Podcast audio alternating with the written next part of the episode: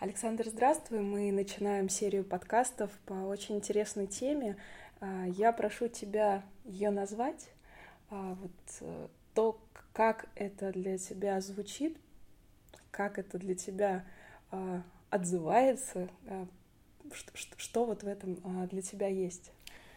Слушай, мой интерес последних лет лежит в области принятия решений в ситуациях неопределенности.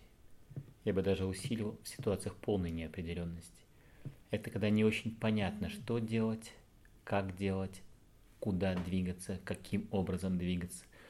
Вот сопровождая топ-менеджеров и владельцев компании, я вижу, что в последнее время все чаще и чаще звучат эти запросы явно. Вот даже последнем месяце три человека пришли со словами «Я не знаю, что будет завтра». Вот все как всегда, просто я не знаю, что будет завтра. Я не знаю, как поведет себя конкурент. Я не знаю, что будет с моими людьми. Я не знаю, какие законодательства будут приняты правительством. Не знаю, что будет в мире. Но мне нужно принимать решения. Мне нужно принимать решения. И вот интерес лежит в этом, потому что я общаюсь со многими людьми, которые успешны вот в этой неопределенности, и которые входят туда сознанием, как быть, и проигрывают. И я всегда задавался вопрос, почему этот человек с прекрасным образованием, с прекрасными стажировками, с прекрасным аналитическим отделом, с огромным опытом вдруг проигрывает. А этот человек, возможно, мало чем отличается или отличается, ну, в кавычках, худшую сторону. У него не такой большой опыт, у него не такой большой круг людей, с которыми можно посоветоваться, но он принимает решение, которое выводит его компанию на новый уровень. Такое ощущение, что непотопляемый, такой Ванька-встанька, да, его бьют, он чик встает двигается дальше. И когда я стал конкретно задавать вопросы, углубленные вопросы, а как ты это делаешь? А что за этим стоит? А как ты принимаешь решения? А что ты при этом переживаешь? А какое твое состояние? А какие практики ты делаешь, если делаешь, которые помогает тебе? Я пришел ко второму удивительному открытию, что процентов 90 не осознают, как они это делают. Они так говорят, ну, почему-то захотелось, ну, я подумал, ну, я почитал, ну, я посоветовался.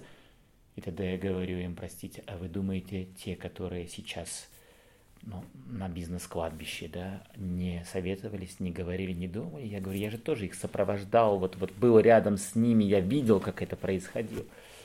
И тогда через вопрос мы вдруг вытаскиваем уникальные вещи, да, делая которых сознательно, делая которых сознательно, человек с неизбежностью приходит к другому состоянию своего ума, своего вот, там, души, да, переживания, которое позволяет, знаете, так громко сказать, заглядывать в будущее, да, видеть вариабельность и из нее выбирать наиболее сильные решения.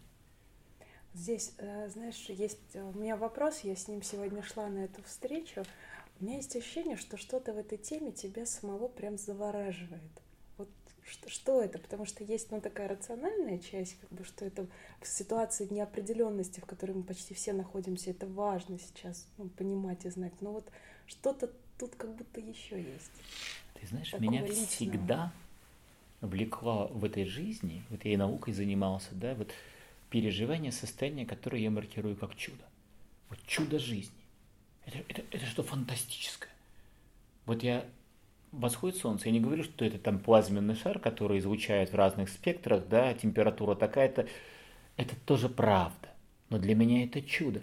И когда я стал работать с людьми, я уже больше 25 лет работаю с людьми, да, как коуч, как психотерапевт, меня всегда интересовало, а что стоит за тем, что люди маркируют как чудо. Кто-то говорит, это случайность, удача, повезло, а, подфартило, ой, чудо. И я вдруг понял, что одно и то же маркируется разными словами. И очень много людей, которые это переживают. Но это такие точечные опыты.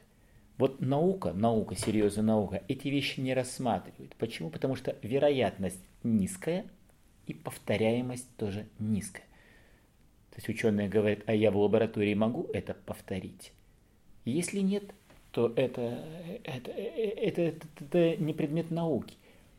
И тогда я стал смотреть вот на эти маленькие вещи, которые якобы нельзя повторить, и увидел, что их можно повторять, но для этого нужно знать, что делать. И вот когда ты переходишь на уровень знать, что делать, повторяемость вдруг резко вырастает. И я думаю, наука заинтересуется однажды вот эти, этими вещами вот, вот, вот по-серьезному. А, вот здесь очень интересная такая, как мне кажется, связка, и я понимаю, что это первый подкаст, и важно нашим слушателям а, как бы не только обозначить тему, о которой мы планируем говорить еще и в следующих выпусках, и с разных сторон смотреть на нее, ее изучать и так далее, но вот а, на твой взгляд, а, вот на эту тему вместе поразмышлять, а у меня ощущение, что это приглашение к размышлению, по сути, вот эти подкасты, будет интересно, что это за люди, для которых вот э, на твой взгляд такое а, соприкосновение с чудом может иметь не только ну, общий интерес, общечеловеческий, а даже и практически совершенно. Вот э, как ты это соединяешь? Возможно, начну немножко издалека. Не часто задают вопрос, Александр, а в чем ваша миссия? Вот вы говорите о миссии, да? Я так в полушутку, в полусерьез, скорее всерьез говорю, моя миссия спасти человечество. А мне говорят, а, прости, каким образом ты собираешься это делать? Я говорю, работая с людьми, помогая людям, которые способны влиять на большие группы людей, на направление, на будущее. Иногда говорят, вы работаете с топ-менеджерами, с владельцами, наверное, потому что они хорошо платят. Я говорю, далеко не это первая причина, хотя приятно, когда твой труд достойно оплачивается. В свое время мне попалась книга, тибетская книга, да, о смерти и умирании, я ее внимательно читал, и вдруг там попалась мантра. И там написано, запомните, пожалуйста, эту мантру, и если, не дай бог, вам не повезет, и вы окажетесь в аду, и случайно вспомните эту мантру, спасетесь вы, и спасутся тысячи вокруг вас. И это был ответ на, на, на вопрос, который мне задают. Я говорю, я могу поработать с этим человеком, качество его жизни улучшится, и качество его семьи улучшится, и, возможно, даже друзей – но если я поработаю с топ-менеджером и с владельцем, то сотни и тысячи людей, да, которые вот в компании улучшат свое качество жизни, образ мыслей. И поэтому с этими людьми мне важно работать для того, чтобы мою миссию притворять в жизнь. Это вот часть ответа на твой вопрос. Второе, когда я работал с людьми раньше, да, мне всегда было интересно, а почему так тяжело а ряд вещей у нас происходит. То есть это кому еще будет полезно, да? А, вот тут я немножко запутался. Кому полезно? Полезно будет тем, кто принимает решения в ситуациях, когда не хватает данных, или данных очень много, они противоречивы, или будущее настолько непонятно, что непонятно, куда идти, или те, кому важно создавать голубые океаны, создавать то, что будет пользоваться спросом через какое-то время – да, и оказаться первыми там. Ну или в ситуациях вот кризисов, да, когда шторм, как нужно поставить корабль, да, с парусами, чтобы тебя не перевернуло, и как минимум переждать этот шторм. Вот для, для этих людей полезно. И мой интерес там лежит, да. Мне важно, чтобы компании развивались, чтобы в стране вот улучшалось, э, да, вот ряд вещей и в мире тоже. Вот. И второе, кому полезно, я бы сказал, что это полезно всем, абсолютно всем – потому что то, что лежит в основе принятия решения, это вот то состояние, из которого это делается. Но вот много занимаясь психотерапией, я вдруг увидел, я раньше не понимал, как это происходит. Просто приведу два примера, да, совершенно разных. Одно время, тоже более 17 назад, да, я работал в клинике, и э, обо мне пошли слухи, что я выдаю женщин замуж с гарантией причем в течение месяца. Приходила женщина, да, и задавала вопрос, они уже знали, я хочу выйти замуж, я говорю, за кого? И ответ звучал, если так его перефразировать, ну, хоть за кого? Я говорю, это не ко мне. Вот выйдите на улицу, поднимите руку, да, и как такси остановите какого-нибудь мужчинку. И я говорю, нет, кто вам нужен? И первое, что люди испытывали, это страх. Как это? Вот, вот, вот, вот, вот мечту, я боюсь мечтать. Но когда рисовался образ того мужчины, который нужен, вдруг в течение месяца это все происходило. И это выглядело как чудо. Просто как чудо. А при этом и сама консультация нередко выглядела чудесным образом. Просто приведу пример. Приходит женщина, говорит, да, я хочу выйти замуж, я говорю, а в чем сложность? Вы такая красивая, молодая. Она говорит, я знаю, что я красивая, у меня много мужчин, но мужчины нужного сорта исчезают из моей жизни. Я говорю, в смысле? Она говорит, в прямом. Вот говорит, не поверите, вот тот, с которым я готова создать семью, даже телефон мне не оставляет. Мы встречаемся, и все, и он исчез. Мы работаем с ним минут 25, всего 25. По внешним признакам видно, что работа совершена. Это вот состоянчика меняется. И я говорю, все, теперь вы выйдете замуж. Она говорит, вы знаете, если бы моя подруга вас не рекомендовала, я бы подумал, что вы жулик или шарлатан. Я говорю, простите меня, я сам периодически себе то же самое думал. Она возвращает, она говорит, а как это будет? Я говорю, на уровне чуда. Я говорю, только не забудьте потом рассказать. У меня там целая коллекция этих чудес. Она приходит недели через три, там, букет цветов, еще что-то принесла. И говорит, я выхожу замуж. Я говорю, расскажите как. Она говорит, звонок в дверь, открываю, а он стоит. Я говорю, ну вот так, чтобы с доставкой на дом, это впервые. Я говорю, откуда он взялся под дверью? Она говорит, это один из тех, да, вот, с которым я хотела бы создать семью. Он просто проездом заехал ко мне повидать, а уйти уже не смог. Он сделал мне предложение, мы э, женимся. И это не магия. Вот это очень важно, не магия. Мне говорят, а как? Я говорю, ну, если образно говорить, да, у этой женщины, ну, как бы вот, вот все кругленькое, но есть уголок, который торчит, и об который именно вот мужчины, которые вот ее мужчины, ударяются об эту колючку, колятся и уходят. Но когда эта колючка устраняется, да, убирается вовнутрь, ее не обязательно вырывать с корнями, она может пригодиться, но она перестает мешать. Происходит вот этот вот контакт. Контакт и все. Это, это мой мужчина, это моя женщина. Вот, вот, вот, вот, вот это слияние. И второй пример это вот тоже вот с деньгами все, да, вот у нас же это вот быть богатым.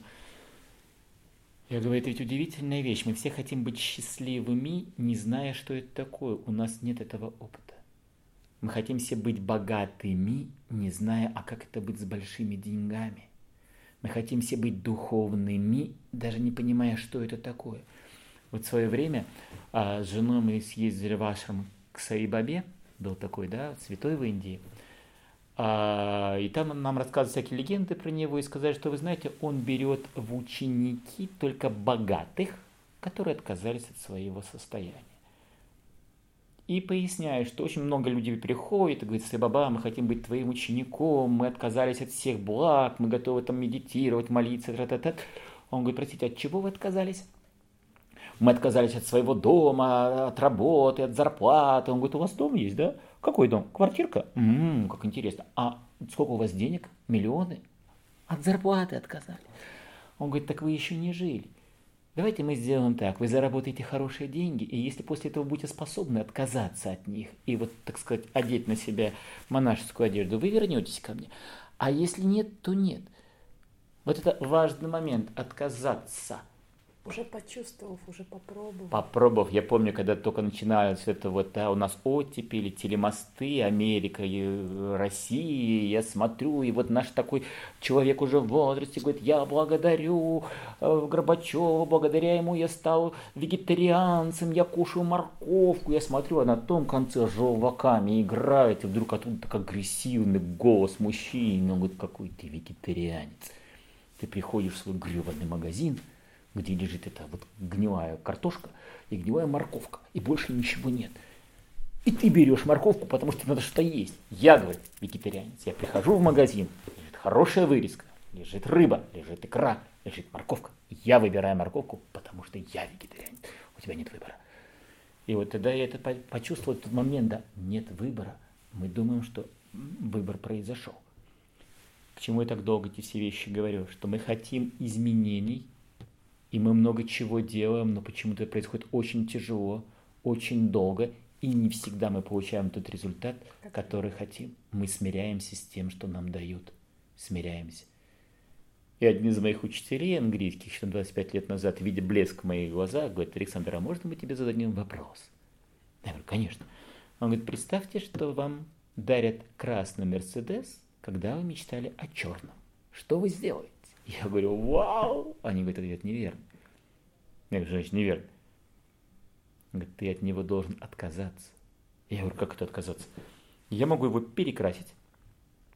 Я, в конце концов, могу его продать, добавить денег совсем немножко, заметим, по сравнению с полной стоимостью, и купить себе Мерседес своей мечты. В конце концов, изнутри не очень видно, какой он снаружи. Они говорят, все правильно, но запомни, нельзя предавать себя даже в мелочах. Но очень часто мы к чему-то стремимся, стремимся, стремимся, стремимся, не очень получается, и мы соглашаемся. Говорят, что ну, лучше синица в руках, чем журавль в небе. И я очень часто жестко говорю, грубо, я не знаю, может, подкасте это надо будет вырезать, я говорю, отпустите синицу. Она вспотела и обосралась у вас в руках. Отпустите, потому что пока ваши руки заняты, ни о каком журавле даже речи не может быть. Не может быть. И тут возникает парадоксальная ситуация. Вот я повторяю, третий заход делаю. Да, если у меня нет этого опыта, этого переживания, если у меня есть только труд тяжелый, то как сделать? Так вот ответ опять состояние. От человека должно запахнуть деньгами. И это парадоксальность. У меня нет денег, а у меня дырка в кармане, но от меня пахнет деньгами. Вот такой яркий случай был, когда мы делали серьезный отбор а один клиент попросил, чтобы собрали ему совет директоров из лучших, из лучших менеджеров на территории СНГ. В течение года была проделана серьезнейшая работа. И вот на каждое место там 2-3 человека, так сказать, доступ к телу. Да? Вот заказчик непосредственно с ними общается. Я сижу за столом вместе с ним, да, коридор, большой кабинет – лежат резюме с фотографиями, и он листает и говорит, смотри, вот сейчас войдет этот. Видишь, сколько он хочет зарабатывать? Вот пока он будет идти по этому коридору 10 минут, я напишу тебе цену, за которую он согласится работать. Входит человек, он на него смотрит, не проходит двух секунд, он пишет сумму, показывает мне, переворачивает – а дальше минут 30-40 общения. Здравствуйте, расскажите, пожалуйста, кто ваш опыт, ваши интересы, почему очень интересно. Да, вы очень ценны, вы нам нужны, но не могли бы вы, а вот здесь у вас будет это, перспектива такая, и всегда эта цифра. Я спрашиваю у него, скажите, а как вы это делаете? Он говорит, Александр, у вас получится, смотрите внимательно. На лбу у человека бежит красная строка с его ценником. Я не собираюсь переплачивать. И тогда я понял, что красная строка на лбу бежит относительно моей зарплаты, относительно сколько я стою как личность, относительно какой я мужчина, какая я женщина, чего я достоин в этой жизни. Это считывается, считывается людьми. Просто люди не осознают, но мы согласны вот этой вот, вот надписи действия. Здесь вот как раз сразу хочется ну, вот уже вернуться к нашей теме, а, что вот эта надпись, как она влияет на те решения, которые мы принимаем. Вот получается, что, ну, исходя из логики разговора, я понимаю, что влияет и влияет здорово на самом деле. Это влияет. Это влияет на то, с кем мы, на том, где мы работаем, на то, какие с нами сотрудники, какие рядом начальники, на то, какая будет у меня карьера, будет ли, как долго, и на то, сколько я буду получать, какое у меня будет здоровье. Это удивительно. И это влияет на решение. Если говорить по поводу решения, у нас есть знание, как надо искать решение. И я сейчас понимаю, что я буду говорить очень примитивные, костные вещи. Но я не знаю, как это распаковать, поэтому я скажу, как есть. Да? У человека есть понимание, как оно правильно. Меня так учили. Меня учили в школе, меня учили в колледже, меня учили в университете, меня учили на MBA. В конце концов, это лучший международный опыт практики. У меня новейшая практика. А то, что они лежат в одной плоскости, или чуть-чуть из них торчат,